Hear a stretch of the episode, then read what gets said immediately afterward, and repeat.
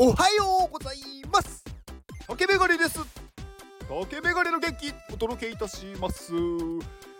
気。完全に揺るがりましたね。はいえー、12月に入りました。今年も残り1ヶ月。頑張りましょう。まあ、頑張りましょうっていうのもおかしいですね。まあ、あのね、やれることをやって、すっきり2023年を終わりにしましょう。最近めっきり Web3 の話をしなくなった竹メガネですが、あの別にね、離れてるわけじゃないんですよ。あの、ニュースとかは見てますよ、ちゃんと。はい。まあ、ちゃんとって言ったら変ですけど、なんか一応ね、なんかさらっと広く狭く浅く はいあの情報は見てます、まあ、最近だとなんかあのー、まあちょっとねあの冒頭なのでなんかさらっとお話しするとあの USDC っていうまあ通貨コインですね。これが日本の SBI SBIVC トレードっていうところで取り扱いが開始されるみたいななんか話がありましたね。いやこれすごいことだなと思ってて、まあ、USDC ってまあ分かってる人にすればあなんだ知ってるよってことだなんですけど、まあ、USDC ってまあアメリカ、まあ、US ドルアメリカのドルですねとまああのー、連動して連動してというかそこにアメリカのドルにこう連動させたあのー、仮想通貨なのでまあ1ドルが 1USDC なんですよね。まあ、そこにこう合うように調整、まあ、しているものなんですけどまあだからこれが日本で取り扱えるようになるっていうことはアメリカのドルを日本でまあこう取り扱えるっていうかは例えば何かうーん US ドルアメリカのドルで支払いをもらうときに USDC でまあもらもらえるっていうかまあもらうような形にできれば、あのー、いちいちねこう為替の何かをこう手続きしたりとかなんかこう外国の口座を作るとかなんかそういう手続きもいらないですしあの簡単にねこうそれを日本円に変換できるようになるんですよね。でしかもそこにはタイムラグもあんまり発生しなくなるっていう。まあ、本来 US ドルをねこう日本円に変えようと思うと結構手続きめんどくさいじゃないですか。両替する感じになるんで。だけどこの仮想通貨まあ暗号資産ですね。でもらうと取引所ですぐそれをね円にこう交換してで現金で引き出せるっていう。だからそうすると日本のなんだろう中でもこうステーブルコインって言われるその日本円にこう連動して動くようなコインっていうのを今、まあ、法改正で出せるようになりましたけどなんかそれよりもこの USDC が日本に入ってくるんだったら別に日本円を使う必要がないんじゃないかなと。まあ、USDC を、まあ、持ってる方がいろいろメリットがあると思うんですよね。例えば、まあ、日本円って、まあ、今世界的に見てもだんだんこう価値が下がっていってるじゃないですか。まあ、1ドル150円ぐらいですよね。まあ、最近147円ぐらいまで行きましたけど、まあ、それでもねあの一時期に比べたら1ドル100円だった時に比べたらねあの150円になってしまっているっていうのは相当まあ円の価値が下がってるわけですよ。だから例えば日本円を USDC に交換して持っておくだけで US ドルと同じ価値になるんで例えば100万円日本円をね USDC にしておいてしばらく経って1ドルが例えば200円になりましたってなったらもうそれだけでお金がすごく増えてるわけですよ。まあ1.5倍までいかないですけど1.2倍とか3倍ぐらいには勝手に増えるわけですよね。でそれをまた日本円に戻してしまえばすごく増えるわけですよ。まあこれがまあ FX のまあ仕組みですけど、まあ、FX やるよりもこれでやった方がま、簡単だと思いますし、うん、なんかね、そんなに、なんだろう、気にする必要もないし、ただ持ってるだけっていう。だからそれがね、できるようになるとすごく便利だし、いいんじゃないかなって思ってて、これはなんかすごいなって思いました。はい、えー、冒頭で結構 ね、あのさらっと話すつもりが、説明ベタな私が話すとなかなか長くなりますね。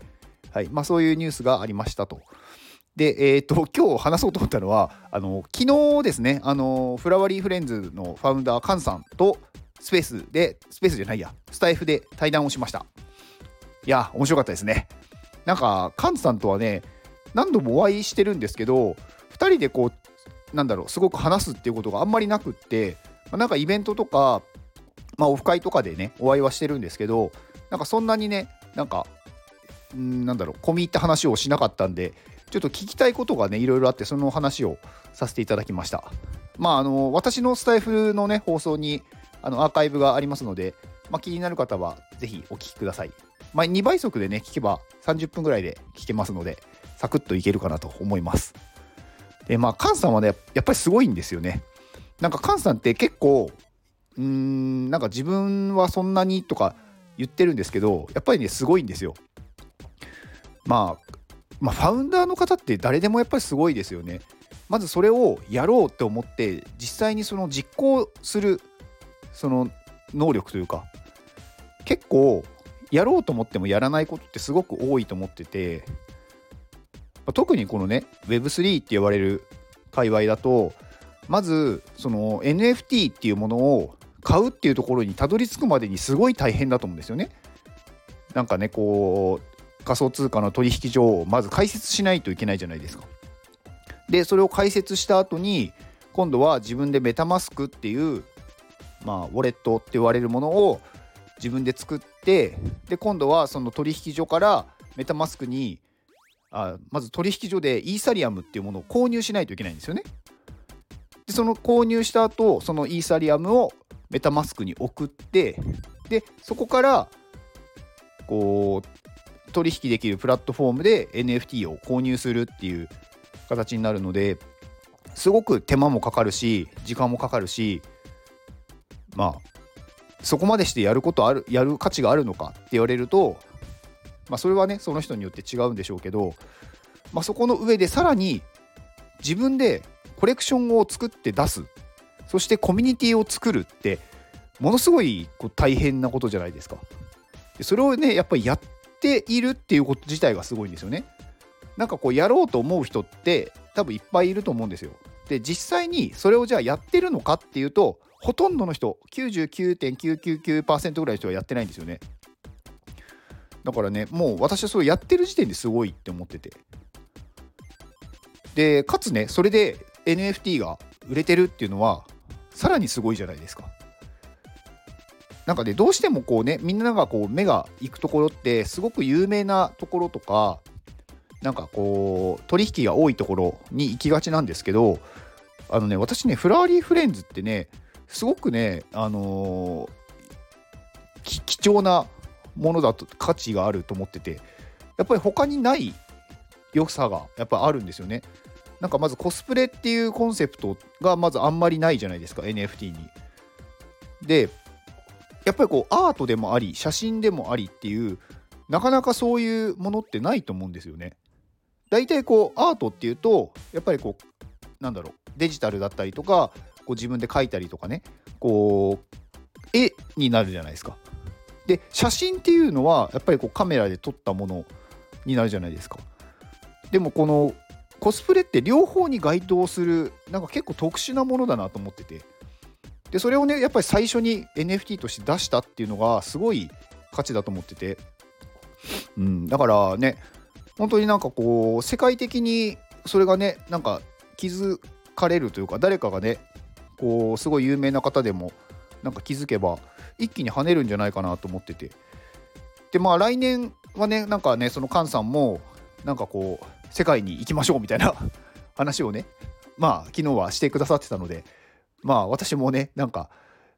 まあ私もねって言ったら変ですけどなんか海外来年行きたいなと思ってるんで、まあ、なんかどっかでねご一緒できれば面白いだろうなとは思ってます。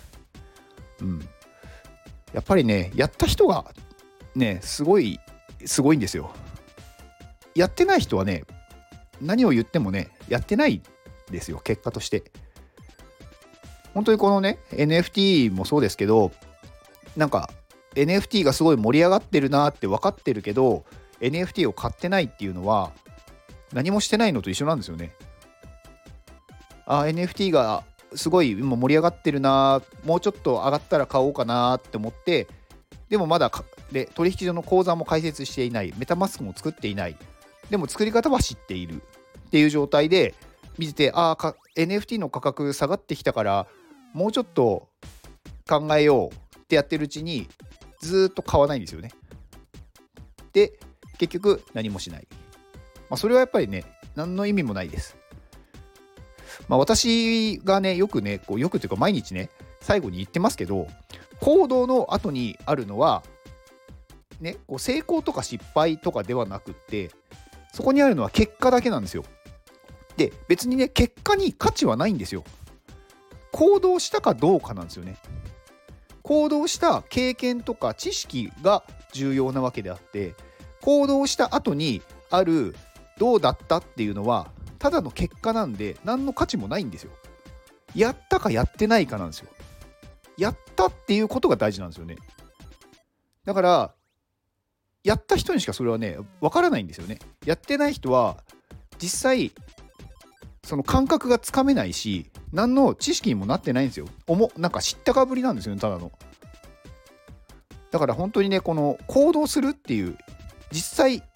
実行するっていうことが、まあ、どれだけ難しい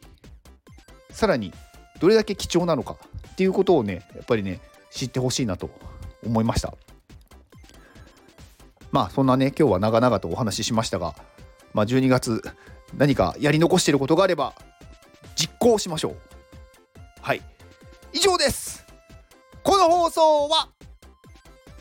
富士山の元気でお届けしております。富士山元気。富士山12月もありがとうございます。えー、iPadMate のねスーパー動画クリエイター富士山です。はい。まあ、えー、先月先月って言っても昨日ですけどまで、えー、iPadMate のモデレーターとしてね活動もしてくださっていて一応モデレーターは11月で一旦あのー、前回のモデレーターは卒業っていう形になりましたのでまあねあのー、本当にお疲れ様でした。富士山はね本当に動画クリエイターで動画をねあの作成してくださいながらくださいながら 動画もねあのねすごい作ってくれたりとかあとはねあの議事録っをねまとめてくださっててすごく助かりましたね。あのー、まあミーティングをねこう定期的にやってたんですけど、まあ、そのね議事録をね富士山がねずっとこう作ちゃんとなんかこう作ってくれてすごく分かりやすく後で見てもねそのミーティングに参加できなかった人が分かりやすいようにあのちゃんと言葉をねまとめてくださってるんですごく助かりました本当にありがとうございましたでえっ、ー、と12月に関しては、えー、私のね元気をね購入してくださった方がえー、全部で10名いらっしゃいましたので、あのー、1人3日間となります。はい、本当にありがとうございます。なので、富士山が今日から3日間、まあ、全員ね、3日ずつっていう形になりますので、まあ、一応お伝えしておきます。で、富士山の、えー、X と、えー、ポートフォリオのサイトを概要欄に載っけて、載せておきます。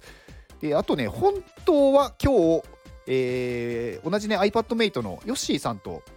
スペース対談をする予定だったんですが、えー、ちょっともろもろの都合で延期をさせていただきます。えっ、と、12月の10日ですね。12月10日の夜9時に延期となりましたので、今日はありません。はい。で、あと最後、宣伝です。えー、私が所属する iPadMate、現在クラウドクラウドファンディング実施中です。で、えー、昨日ですね、一気になんか